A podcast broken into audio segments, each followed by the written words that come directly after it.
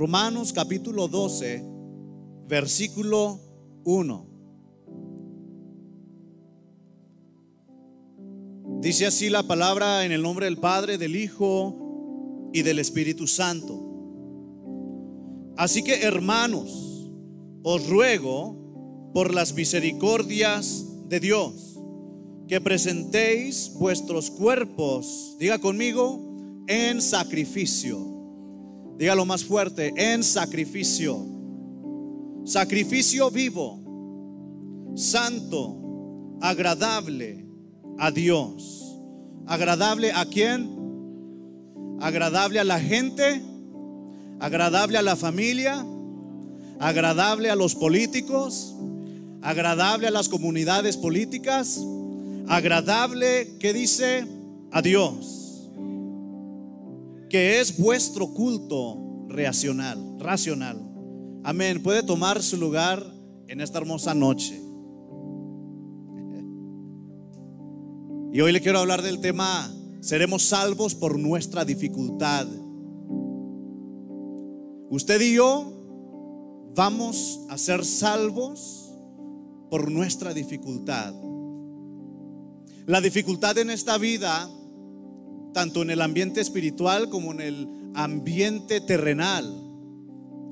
Y si usted analiza la Biblia a través del Antiguo y el Nuevo Testamento, los grandes hombres y mujeres de Dios, por su dificultad, Dios les fortalecía.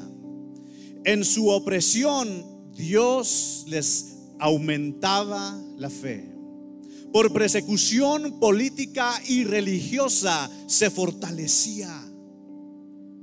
Y hoy estamos viviendo los mismos tiempos la diferencia es de que muchas iglesias por querer quedar bien con ciertas comunidades que representan ideas políticas de gobierno o religiosas, se dejan llevar por esas ideologías y se vuelven la espalda a Dios. Como en los tiempos de Daniel, hay pueblo que le da la espalda a Dios por complacer el deseo del rey de inclinarse a un ídolo que él levantó. Y precisamente hoy la iglesia se encuentra en esa misma situación. No se asuste, hermano. Vamos a usar base bíblica. Ya ve que mucha gente dice, ay no, es que no debemos de hablar de política en la iglesia. Pero la verdad es de que Dios siempre por medio de sus grandes siervos usó la influencia del poder del Espíritu Santo para influenciar en los gobernantes paganos, en los gobernantes y alcaldes idólatras, pero eso sucedía solo cuando la iglesia, por su dificultad, en su opresión, aunque la mayoría de la gente se les echaba encima, no les importaba la crítica, ellos siempre decían, deberé obedecer a Dios antes que al hombre. ¿Cuántos dicen amén? ¿Por qué le hablo de esto hoy? Porque aunque sabemos que en la Biblia está profetizado tantas cosas que van a suceder y algunas de ellas ya han sucedido, que en los postreros días se oirán guerras y rumores de guerra y habrá pestes y hambres. Y estamos viendo cómo se ha levantado el gobierno a nivel mundial, no ya no más en nuestro país, sino los gobiernos a nivel mundial se han levantado para crear una atmósfera opresiva en contra de la iglesia.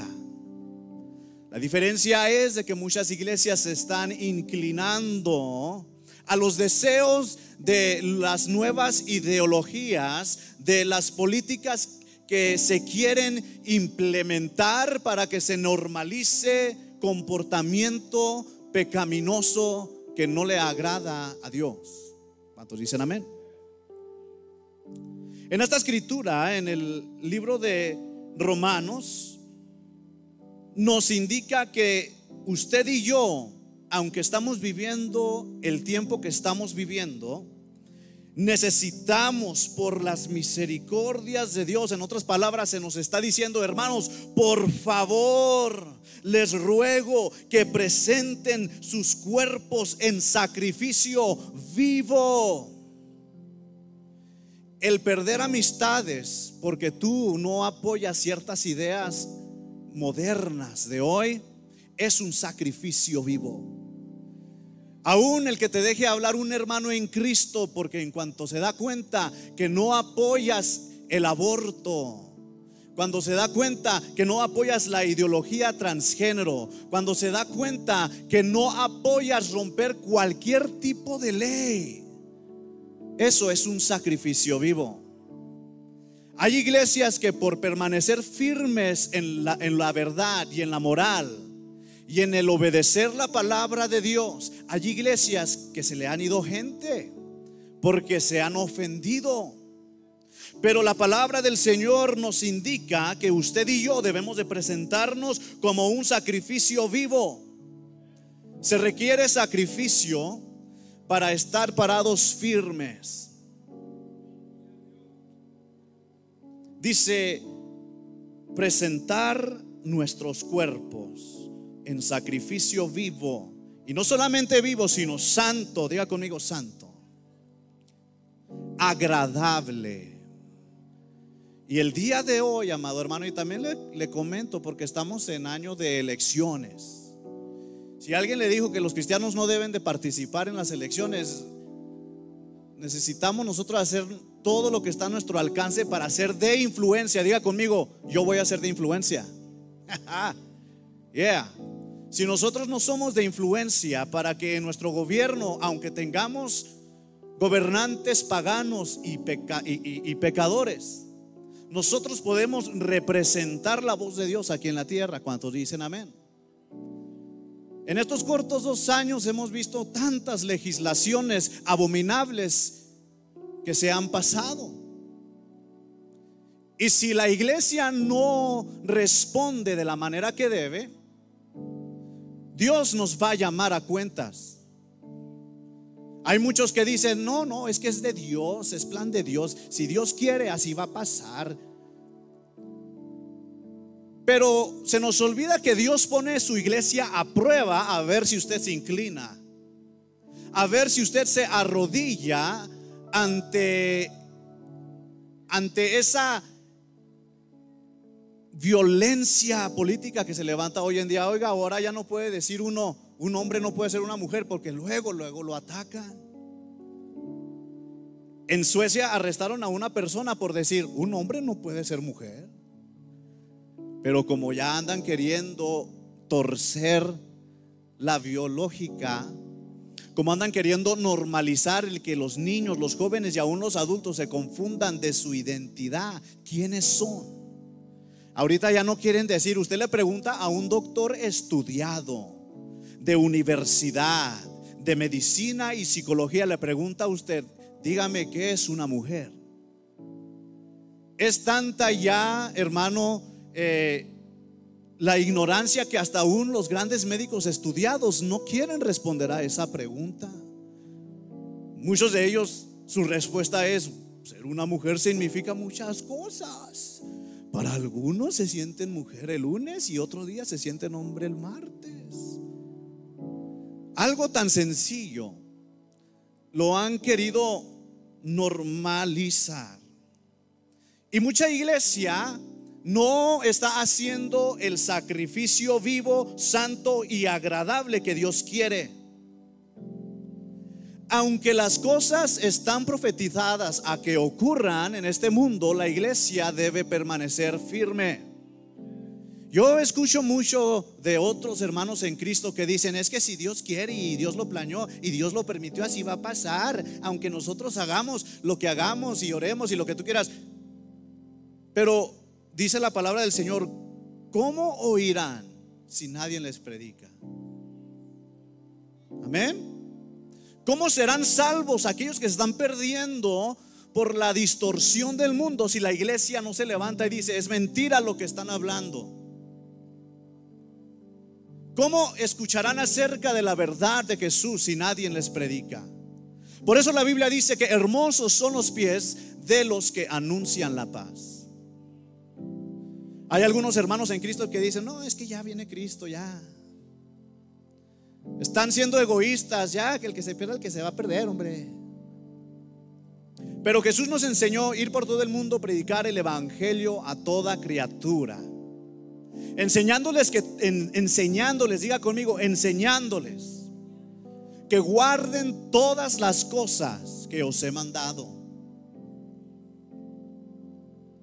Y muchas iglesias por querer quedar bien con la bola, porque no quieren que se les formen de repente protestas afuera de su iglesia, o porque no quieren ser oprimidos por el Facebook, mejor se callan y no dicen nada. Y algunos hasta apoyan esas cosas por querer quedar bien con gentes dentro de sus congregaciones. Hay iglesias que por querer quedar bien con el mundo el día de hoy ya aceptan el matrimonio homosexual en la iglesia. Ya marchan junto con las feministas a, promover y apoyar el aborto de todo tipo, porque ya el aborto está extendido como hasta el día del nacimiento. Y ya puedes abortar también Aquí en Nuevo México, el día del nacimiento, eso hace mucho, ya se los dije. Eso es asesinato. Y en muchos estados se están promoviendo extender el aborto a los 29 días de nacido. Dígame usted, ¿dónde va a parar si la iglesia no se levanta? A lo mejor muchos podrán decir, no, pastor, es que la Biblia dice que tiene que pasar y son las cosas, las señales.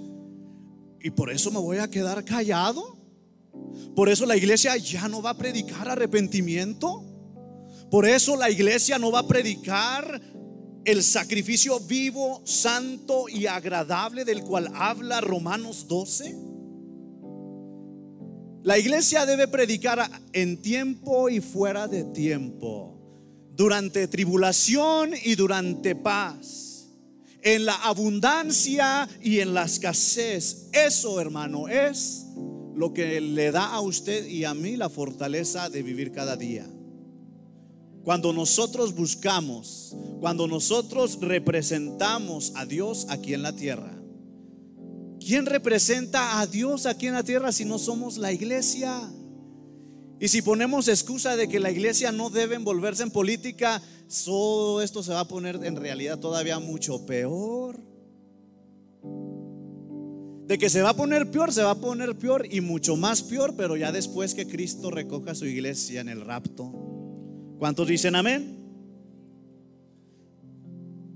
Presentéis vuestros cuerpos en sacrificio, diga conmigo, vivo, santo, agradable, vivo, santo y agradable a Dios. Dice la Biblia que ese es nuestro culto racional. Ese es nuestro culto a Dios, que estamos dispuestos a sufrir insultos, calumnias, opresión política y opresión religiosa, hasta de otros hermanos que nos critiquen por representar a Dios aquí en la tierra. ¿Cuántos dicen amén? Y el versículo 2, mire lo que dice. Dice, no os conforméis a este siglo, sino transformaos por medio de la renovación de vuestro entendimiento, para que comprobéis cuál sea la buena voluntad de Dios, diga conmigo, agradable y perfecta. Para que nosotros podamos de veras ser representantes de Dios aquí en la tierra. Amén. La Biblia, de hecho, indica que usted y yo somos embajadores de Jesucristo. Somos representantes del reino de los cielos. Así que no me venga a decir que la iglesia no debe estar al tanto de los de los sucesos políticos en nuestro país, en el Medio Oriente, en México. Un cristiano que no está al tanto de la política y la ignora no se va a dar cuenta conforme se acercan los días de la venida de nuestro Señor Jesucristo. Si no estudiamos la Biblia y no estamos al tanto de lo que ocurre en nuestros gobiernos, vamos a estar bien tapadotes. Y el día que nuestro gobierno de repente se le ocurra hacer una imagen y digan, adórenla, inclínense, ahí van a ir todos. Me sorprende mucho una imagen que de hecho yo la usaba mucho al principio de la pandemia de cómo la imagen de Sadrach, Mesach y era una imagen ilustrativa de cómo se miraba multitudes inclinadas a la estatua de Nabucodonosor. Y en esas multitudes me puse a pensar yo, en esas multitudes no solamente hay sirios, hay israelitas hay pueblo de Dios inclinado. Y de las multitudes que se miran en esa imagen inclinadas a los deseos políticos de un rey pagano, tres, tres jóvenes decidieron de permanecer firmes.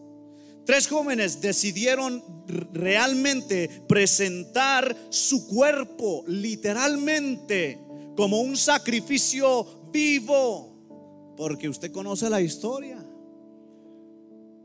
Le dieron chance. Ándele, adora, ándale. Entonces los jóvenes dijeron, perdón, le respetamos, buen rey, pero no estamos dispuestos a engañar a nuestro Dios. Y el Dios al cual nosotros servimos puede librarnos, si Él quiere, de su mano. ¿Cuántos cristianos estamos dispuestos a permanecer firmes? ¿Cuántos dicen amén? Dice, necesitamos empezar por la renovación de nuestro entendimiento. La razón por la cual mucha iglesia y mucho pueblo de Dios ya han simpatizado con el mundo es porque no han renovado su entendimiento de las políticas nuevas que salen, que causa que ahora el pecado entre libremente a la iglesia, que causa que ahora ya haya hasta predicadores y pastores homosexuales de permitir que ya en las iglesias se ven hasta los shows de los drag kings travestis bailándole a los niños y contándoles cuentos bíblicos. Usted dice, ay, eso lo vemos que pasa allá, en Nueva York, eso pasa allá en California, tan locos. Ojo, eso decía yo de lo del aborto y mire ya, aquí ya está extendido. Y no me sorprenderá el día que lo quieran a extender hasta los 29 días como lo quieren hacer en California y en otros estados allá en el este. Pero muchas iglesias y mucho cristiano, mucho pueblo de Dios no ha querido renovar su entendimiento sobre lo que está sucediendo hoy por no querer quedar mal con las multitudes. Porque no quieren que les digan racista. Porque no quieren que les digan palabras insultantes que son calumnias. ¿Cuántos dicen amén? Nosotros somos una iglesia que estamos al tanto de lo que está sucediendo. ¿Cuántos dicen amén? Es bueno estar al tanto de lo que está sucediendo. Necesitamos empezar por renovar nuestra mente para que nosotros podamos comprobar, dice la palabra, para que comprobéis cuál sea la buena voluntad de Dios agradable y perfecta.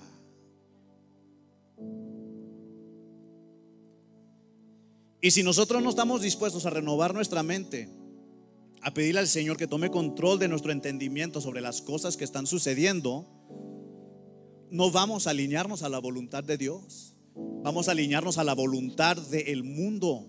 Vamos a alinearnos a la voluntad y a los caprichos de los pecadores.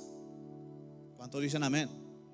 Ahora, cada quien puede hacer lo que quiera, cada quien puede vivir su vida como le dé la gana. La verdad que sí.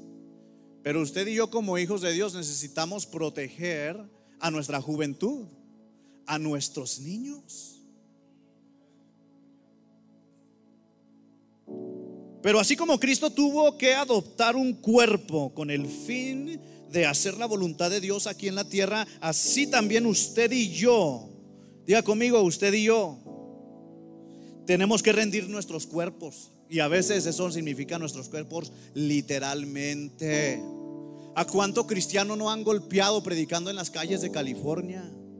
En las calles de Nueva York, en países liberales, donde no pueden ver un cristiano con una Biblia porque dicen, ay, eres un racista, odioso, homofóbico, antimigrante. Porque sí, hermano, esa es la tacha que nos están dando a los cristianos, por lo menos los que representamos realmente los fundamentos bíblicos. Nos tachan de racistas y nos tachan de homofóbicos. Cuando el Señor dice que nosotros estamos predicando por amor, por amor. La palabra del Señor dice que Cristo está siendo paciente para que la gente venga al arrepentimiento. Y si usted y yo no hablamos en este tiempo, estamos dejando que muchos pecadores se vayan al infierno.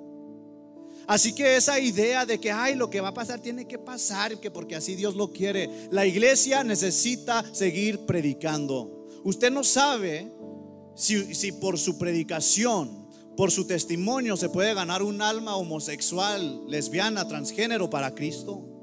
Usted no sabe qué efecto, el efecto del Espíritu Santo es tan poderoso que a veces nosotros humanamente pensamos, ay, a ese borracho yo no lo voy a cambiar.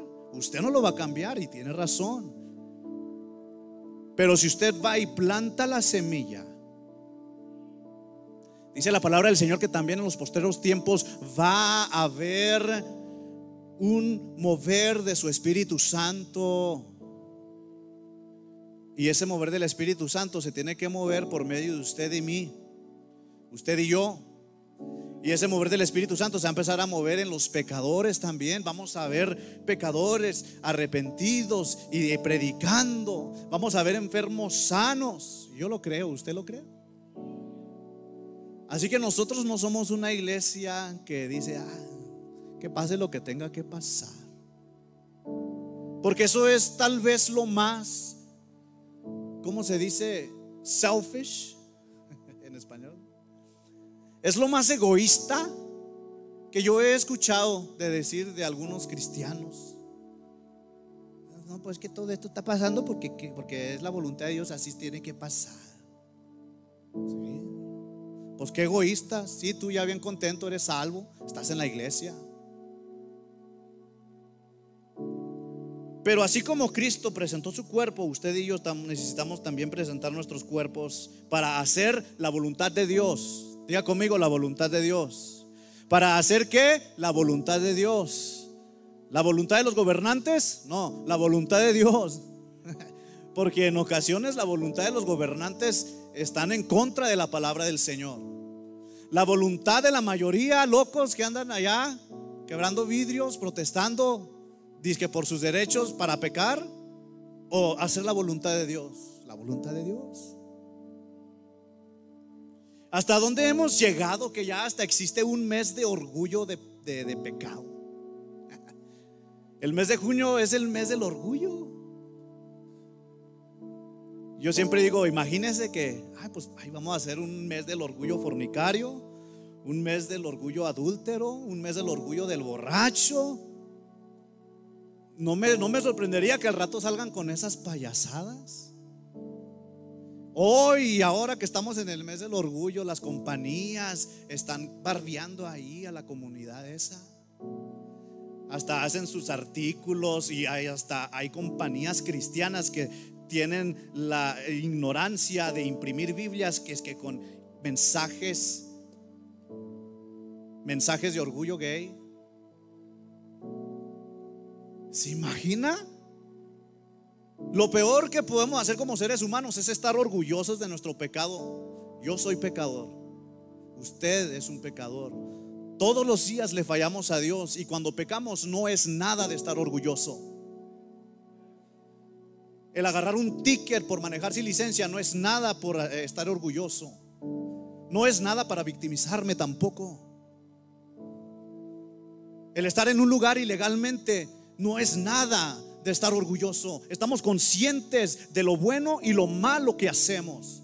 ¿Cuántos dicen amén? Como pueblo nosotros debemos tener unos corazones firmes, fuertes, de que cuando vienen de repente los políticos a querer victimizarnos, ya sea por nuestro estatus legal o victimizarnos por nuestras condiciones económicas, nosotros debemos permanecer firmes. Romanos dice, vuestro culto racional es nuestro sacrificio de nuestro cuerpo. ¿Cuántos dicen amén? Nuestro culto racional que agrada a Dios es nuestro cuerpo, vivir nuestra vida santa, agradable a Dios. Y para hacer eso nosotros no debemos de conformarnos a que nos vengan a decir, ay, no te preocupes, rompiste la ley, pero no vente, vamos a protestar. Si usted sabe que rompió la ley, la rompió y arregle su problema. ¿Cuántos dicen amén? Si a mí me para la policía y me da un ticket, yo tengo que tomar responsabilidad y arreglarlo. No me voy a victimizar y no voy a llorar. Pero debemos presentar los miembros del cuerpo como instrumentos de justicia. Diga conmigo, instrumentos de justicia. Si usted y yo somos instrumentos de justicia para Dios, necesitamos tener mucho cuidado de no andar simpatizando nomás, por querer quedar bien con algún grupito. Amén. Ustedes ya me conocen, hermano. Ah, ya se me conocen cómo soy. Ustedes saben que yo les hablo con la verdad, pero con base bíblica. ¿Cuántos dicen amén? Cristo viene pronto, sí, cierto, puede venir mañana, puede venir el mes que entra, pero mientras usted y yo estamos en este lugar, vamos a hacer la oposición del reino de las tinieblas. Dele ese fuerte aplauso al Señor en esta hora. Para los que pueden votar, yo les pido que por favor se informen de los candidatos locales. Yo siempre digo, a lo mejor no podemos hacer nada ahorita a nivel federal, pero podemos hacer un cambio a nivel local. Sus representantes, estudia a sus jueces, quiénes son los directivos de las escuelas públicas. En este año habrá votaciones para lo local, gobernador, senador, congresista, representantes, jueces. Estudie su área, no sea ignorante, amado hermano. Porque no vaya a ser como los de las multitudes de la ilustración de Sadrach, Mesach y Abednego. Porque son bien sutiles los políticos, ¿eh? usan hasta la Biblia para engañar a mucho cristiano a ponerse del lado de ellos. Usan la compasión y la caridad para engañar. Los sacrificios del Antiguo Testamento eran sacrificios muertos, literales, animales, un cabrito, un buey. Pero usted y yo hoy en día, nuestros cuerpos son sacrificios vivos. El sacrificio del Antiguo Testamento eran animales, pero ahora el sacrificio de hoy es nuestra vida. Sacrificio vivo. Usted en vida debe de estar dispuesto, amén, a resistir en contra de la opresión y la crítica y la burla en su contra. Y tristemente, amados hermanos, los tiempos en estos últimos dos años han cambiado demasiado, demasiado. Yo la verdad, yo ya estoy pensando en sacar a mis hijos de la escuela pública porque oiga, se han visto historias, porque mire, casi siempre pasa así. Mira uno una historia de allá, de Nueva York, y de repente, ay, ya está pasando aquí también. Pero historias de noticias tan horrendas, de cómo están atacando a nuestros hijos por medio de politizar sus mentes a favor, hermano, del pecado. El libro de Proverbios dice que el temor de Jehová es aborrecer el mal. El libro de Proverbios también dice que si hay algo que Dios odia es el corazón arrogante. Y las políticas pecaminosas del día de hoy no las están queriendo presentar arrogantemente. O lo aceptas o no lo aceptas si no eres un racista. si no eres un homofóbico, si no eres un antimigrante, nos llegan, son muy, muy astutos para llegar a nuestras emociones, para que diga el cristiano, ay no, yo no me quiero, yo no quiero que me digan este antimigrante. Yo no quiero que me digan racista. En mi iglesia hay, todos somos mexicanos aquí. Y a veces por medio, por, por miedo a que los hermanos tengan un malentendido de uno, hay muchos que se cohiben, pero no debemos cohibirnos. Usted y yo sabemos a quién servimos. A fin de cuentas, nuestra ciudadanía no es de este mundo. Nuestra ciudadanía es en el reino de los cielos, en donde nuestros nombres están inscritos en el libro de la vida. Y allí va a estar Pedro haciendo papel de migra, que no entre nadie, que su nombre no esté inscrito en el libro de la vida.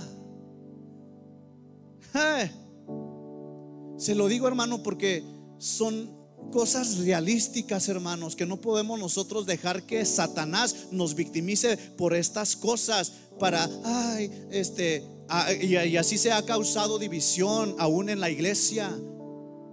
Nosotros debemos de representar a Dios aunque cueste un sacrificio vivo. ¿Cuántos dicen amén? Yo me acuerdo cuando recién empezó la pandemia, mi papá predicaba y él decía, estamos viviendo los tiempos que se va a descubrir los verdaderos cristianos, los que permanecen hasta el fin. Porque los débiles van a tambalear. Pero aún así, hermano, hay que apoyarnos los unos a los otros. Usted mira a un hermano agüitado, dígale, eh, ánimo hermano, no dejes que te agüite eso. Ánimo hermano, no dejes que te desanime eso a su nombre. Y en tocante a esto, le dije que el tema de hoy se titula Por mi dificultad seré salvo. Por mi dificultad venceré. Ah, por más difícil que parezca, por más críticas y opresión que usted reciba en la escuela, compañeros de trabajo y aún hasta otros hermanos en Cristo que no piensan igual que uno, debemos permanecer firmes y venceremos. Por lo menos por nosotros y por nuestros familiares, por nuestros hijos. Más por nuestros hijos porque la Biblia dice, e instruye al niño en su camino para que cuando sea grande no sea parte de él, porque ahorita el gobierno quiere instruir a su niño. El gobierno le quiere decir a su hijo su identidad. Lo que, le quiere decir, tú no eres hombre ni mujer, tú puedes sentirte mujer ahora y mañana hombre. El gobierno ya se ha pasado de línea, hermano, la verdad. ¿Cuántos dicen amén? Y la Biblia respalda esto porque es mucho más fácil coincidir con esas políticas terrenales que ofenden a Dios. Parecen bondadosas, parecen buenas a veces, ¿verdad? Cuando hablan de la migración bien bonito. Pero cuando somos engañados, hermano, es fácil. Ay, que la aceptación, que la igualdad y que todo eso, o sea, todo se escucha muy noble y muy bueno, pero es un engaño conforme a la palabra de Dios. Si no lo cree, vaya conmigo ahí al libro de Mateo, capítulo 7.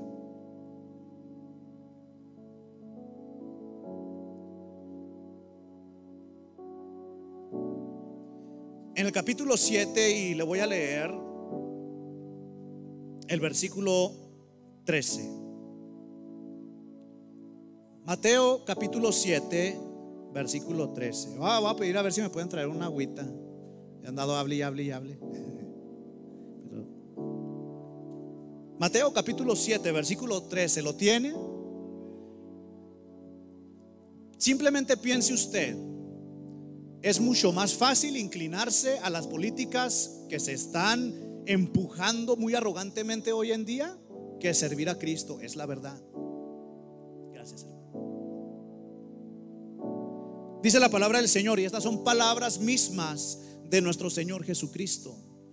Dice, entrar por la puerta estrecha. Porque ancha es la puerta y espacioso el camino que lleva a la perdición. Y luego que dice, y muchos. Diga conmigo, muchos. Hasta cristianos, hermano. Hasta pastores, iglesias enteras, hasta concilios enteros. Muchos son los que entran por ella.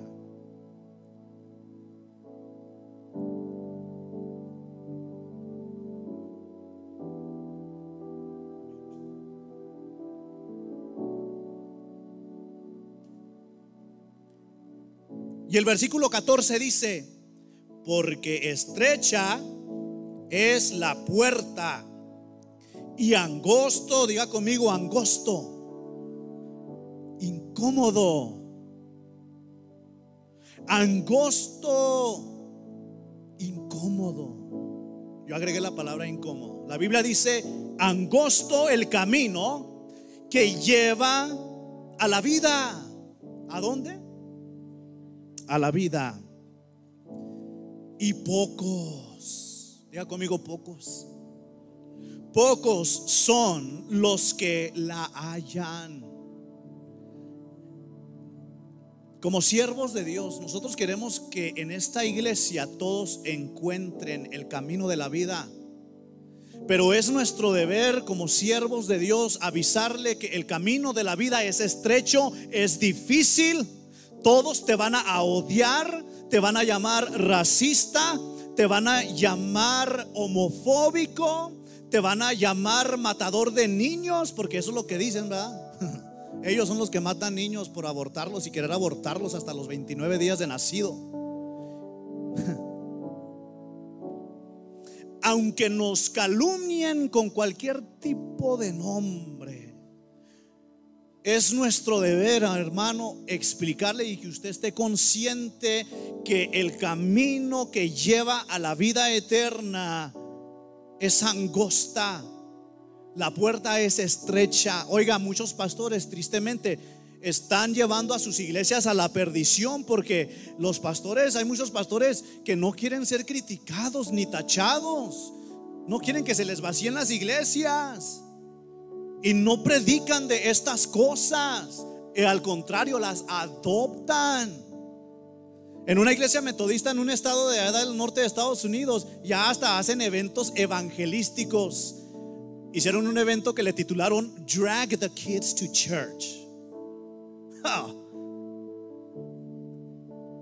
Drag the Kids to Church. Era un evento de niños y llevaron a un travesti que a leerle historias bíblicas a los niños ahí en el púlpito, hermano.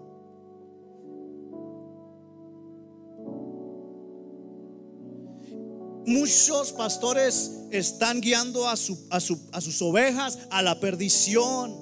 Ahí en ese mismo libro donde leímos acerca de la puerta estrecha y la puerta amplia, la Biblia nos enseña en el versículo 15, guardaos, diga conmigo, guardaos en el versículo 15 de los falsos profetas que vienen a vosotros con vestidos de ovejas, pero por dentro son lobos rapaces. Dice el versículo 16, por sus frutos los conoceréis. ¿Acaso se recogen uvas de los pinos y higos de los abrojos? Así que todo buen árbol da buen fruto pero el árbol malo da frutos malos. Hay muchas iglesias que están dando malos frutos. Y todo porque se conforman con este siglo. Quieren quedar bien con todo mundo y quedan mal con Dios. Así que en esta iglesia nosotros no nos ofendemos cuando hablamos de estas cosas. ¿Cuántos dicen amén? ¿Cuántos dicen amén? No puede el buen árbol dar malos frutos. No puede, amén, el, el buen árbol dar malos y el malo buenos. Y el versículo 19 dice, todo árbol que no da buen fruto es cortado y echado al fuego. Así que por sus frutos los conoceréis.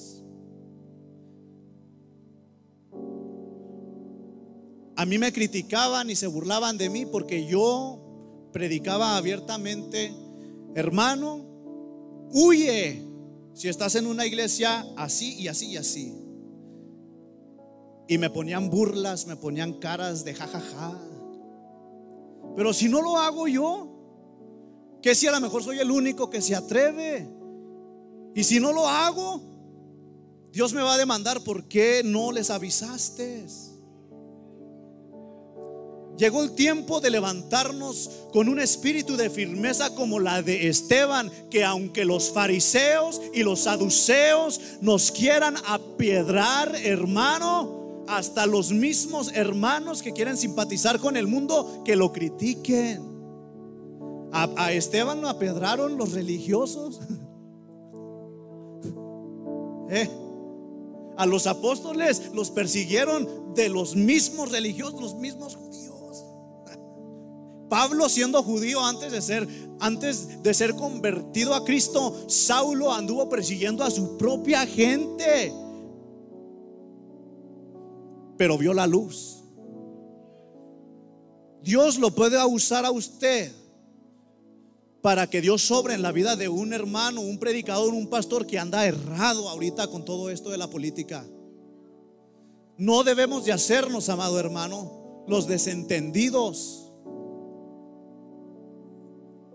Porque después llega el día que órale al pozo de los leones y no vamos a tener el valor y la valentía para saber que Dios nos puede librar. ¿Cuántos dicen amén? Entonces dice en el versículo 20 que por sus frutos los conoceréis. A su nombre. El pueblo hermano de Dios ha sido siempre un remanente fiel. Diga conmigo un remanente. Un remanente fiel. El pueblo de Dios siempre ha sido una pequeña minoría en el mundo Diga conmigo, una pequeña minoría. La Biblia dice que, que, la mies es mucha y los obreros son pocos. Ahorita la mies es mucha de la necesidad de hablar la verdad en tocante a la Biblia y la política, pero nadie se atreve a hablar de ella. En México están victimizando a los criminales y les están diciendo, pobrecitos, suéltenlos para que maten más gente. Y el pueblo sufriendo. Y aquí pues estamos igual. Al criminal lo victimizan y al héroe lo tachan de malo. ¿Cuántos dicen amén? Y es la herramienta que está usando el enemigo. Así que el pueblo de Dios somos una pequeña minoría. Lo somos. Pero la razón no es difícil de descubrir. Ya lo leímos ahorita en el versículo 15. La senda de la vida, el camino que lleva a la vida eterna es estrecha e incómoda. Oiga, hermano, si viene un hermano en Cristo y le pregunta, hermano, hice esto y esto y esto. A veces va a ser incómodo nosotros hablar con la verdad y decirle, hermano, pues estuvo mal lo que hizo. Pídale al, Señor, perdón y, y pues trate de arreglar su situación, haga las cosas bien. Eso es tomar el camino de la vida, de ayudarnos, reprendernos los unos a los otros y reconocer el mal, el pecado. A su nombre.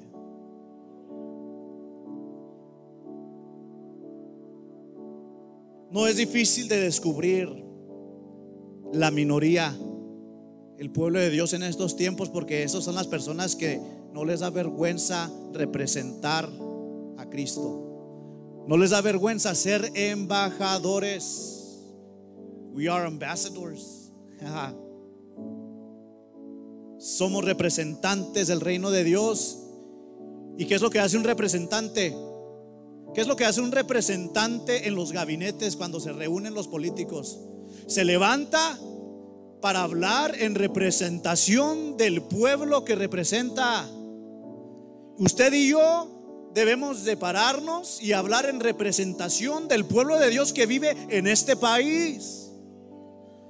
Si tú quieres matar niños, sexualizarlos allá en los países, en, los estados liberales, hazlo. Pero aquí este es un condado cristiano. La mayoría somos cristianos. Allá en California será la minoría el cristianismo, pero aquí es la mayoría. ¿Qué es lo que hace un embajador de Jesucristo? No le tiene miedo a las críticas. y a las calumnias aún. La Biblia dice que bienaventurados sois cuando por mi causa son vituperiados y hablan todo tipo de mal contra ti, mintiendo. Cuando usted oiga hablar mal de alguien en las noticias, es muy probable que ese es un buen candidato. ya. Cuando usted vea que todas las noticias se ponen de acuerdo a, hablar mal de un candidato, hay que estudiar a ese candidato, ha de ser un cristiano. Hay que estudiar a ese candidato, ha de ser un conservador de la palabra del Señor, un representante del reino de Dios en la política. Oiga, Daniel fue gobernante en un imperio mundano, aún en un imperio con un rey pagano. Dios usó a Daniel en la política para ser de influencia y la palabra del Señor dice que el rey halló gracia en Daniel y el rey escuchaba a lo que Daniel tenía que decir porque miraba. La iglesia necesita ser influyente, aunque los gobernadores sean unos unos pecadores o lo que usted quiera, nosotros siempre debemos de orar por ellos. Nosotros siempre debemos, Señor, ten misericordia. Úsanos, Señor, que ocurra algo. Entrar por la puerta estrecha. Por su dificultad usted se va a salvar. Y no solamente eso, por su dificultad usted va a vencer al pecado. Por su dificultad usted va a vencer la tentación de quedar bien con las multitudes. Por su dificultad. Llegó el tiempo de tomar la decisión del camino que lleva a la vida. No va a ser fácil a lo mejor hasta tu propia familia te va a tachar de racista, antimigrante y anti Dios. No, anti Dios, no, anti diablo, porque son diablos. oiga, ya no más falta que, que, nominen a, Lucifer como presidente. Amén. de dicho partido diabólico y ya no más falta que cambien el, símbolo de ese partido de burro a chivo.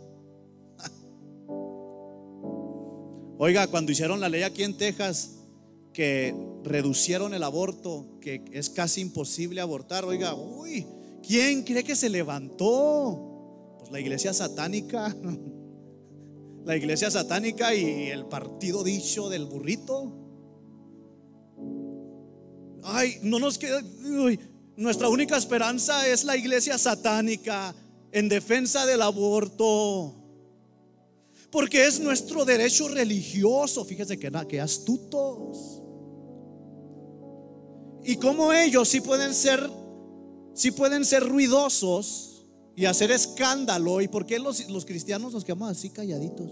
Ay, hermano, diga algo. Ay, es que yo no quiero que me tachen de, de, racista. Eh, a su nombre. Por su dificultad usted se va a salvar por su opresión de hoy en día, usted se va a salvar. Dice la Biblia, el que persevera. La Biblia dice, el que persevera hasta el fin, ese será salvo. Perseverar significa, es porque de veras es difícil. Es difícil no complacer a la carne. Es no querer irse con la corriente. Es no conformarse a este siglo. Es difícil. Es que es, la Biblia dice, es un sacrificio, diga conmigo, vivo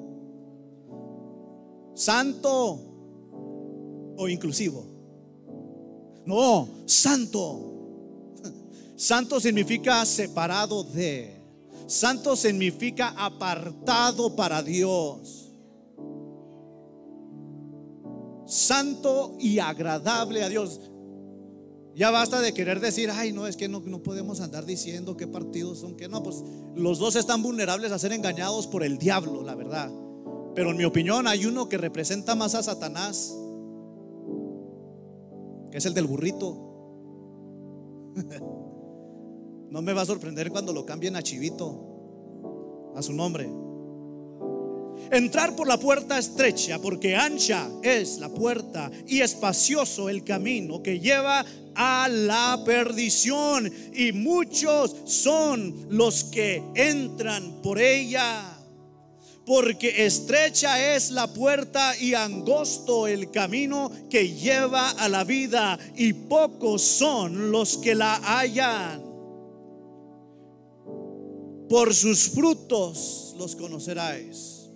Si cada día conforme pasa el tiempo usted se parece más a la mayoría, cuidado. Pero conforme pasa el tiempo, la gente se aparta de usted, lo bloquean en el Facebook y lo hacen unfriend. Eso es bueno.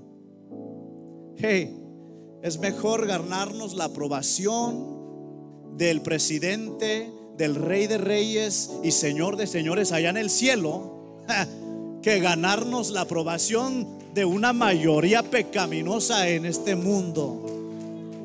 Denle ese fuerte aplauso al Señor. Póngase de pie en esta hermosa noche. Somos una iglesia informada. ¿Cuántos dicen amén? Nosotros no somos ignorantes, nosotros nos informamos. Investigue los que son papás, los que pueden votar, investiguen sus candidatos, jueces. Amén. Presidentes de distritos escolares. Amén. Representantes, gobernador. Levante sus manos. Padre, en el nombre poderoso de Jesús. Gracias, Señor, por tu palabra. En este momento, Señor, venimos a postrarnos delante de tu presencia para que tú nos guíes. Señor, para que tú nos guíes a toda verdad, a toda justicia. Nuestro deseo es, Señor, ser un sacrificio, como dice tu palabra, vivo, santo, agradable, Señor, a ti. Perdona nuestros pecados, Perdona, Señor, si tal vez, Señor, hemos a lo mejor fallado, Señor, en nuestra mente o en nuestra manera, Señor, de reaccionar ante el tiempo que estamos hoy. Señor, en este momento te pedimos como pueblo que renueves nuestra mente. Señor, en este momento te pedimos, Señor, que nos ayudes a ser una iglesia inmovible que está dispuesta, Señor a buscar el camino de la vida, aunque sea estrecha e incómoda esa senda. Señor, yo te pido por cada uno de nosotros que estamos en este lugar. Señor, te pido por mis hermanos, Señor. Señor, que tú nos guíes, Señor, y que tú nos des entendimiento para no ser engañados, Señor. Por tanta división que hay, Señor, ahora tú has visto cómo por medio, oh Dios, de la política, hay división aún en la iglesia. Pero Señor, ayúdanos a permanecer una iglesia unida no por política, sino por tu bendita palabra. Señor, ayúdanos a ser una iglesia que no se divida, Señor, por la discordia de este mundo, sino que seamos una iglesia unida, un cuerpo, una iglesia, una fe. Levante sus manos al cielo en esta hora y adore al Señor. Señor, guíanos. Te adoramos y te bendecimos. Porque todo lo que hay dentro de mí, dile al Señor, necesita ser cambiado, Señor porque todo lo que hay dentro de mi corazón necesita más de ti. Dígale al Señor, renueva Señor nuestra mente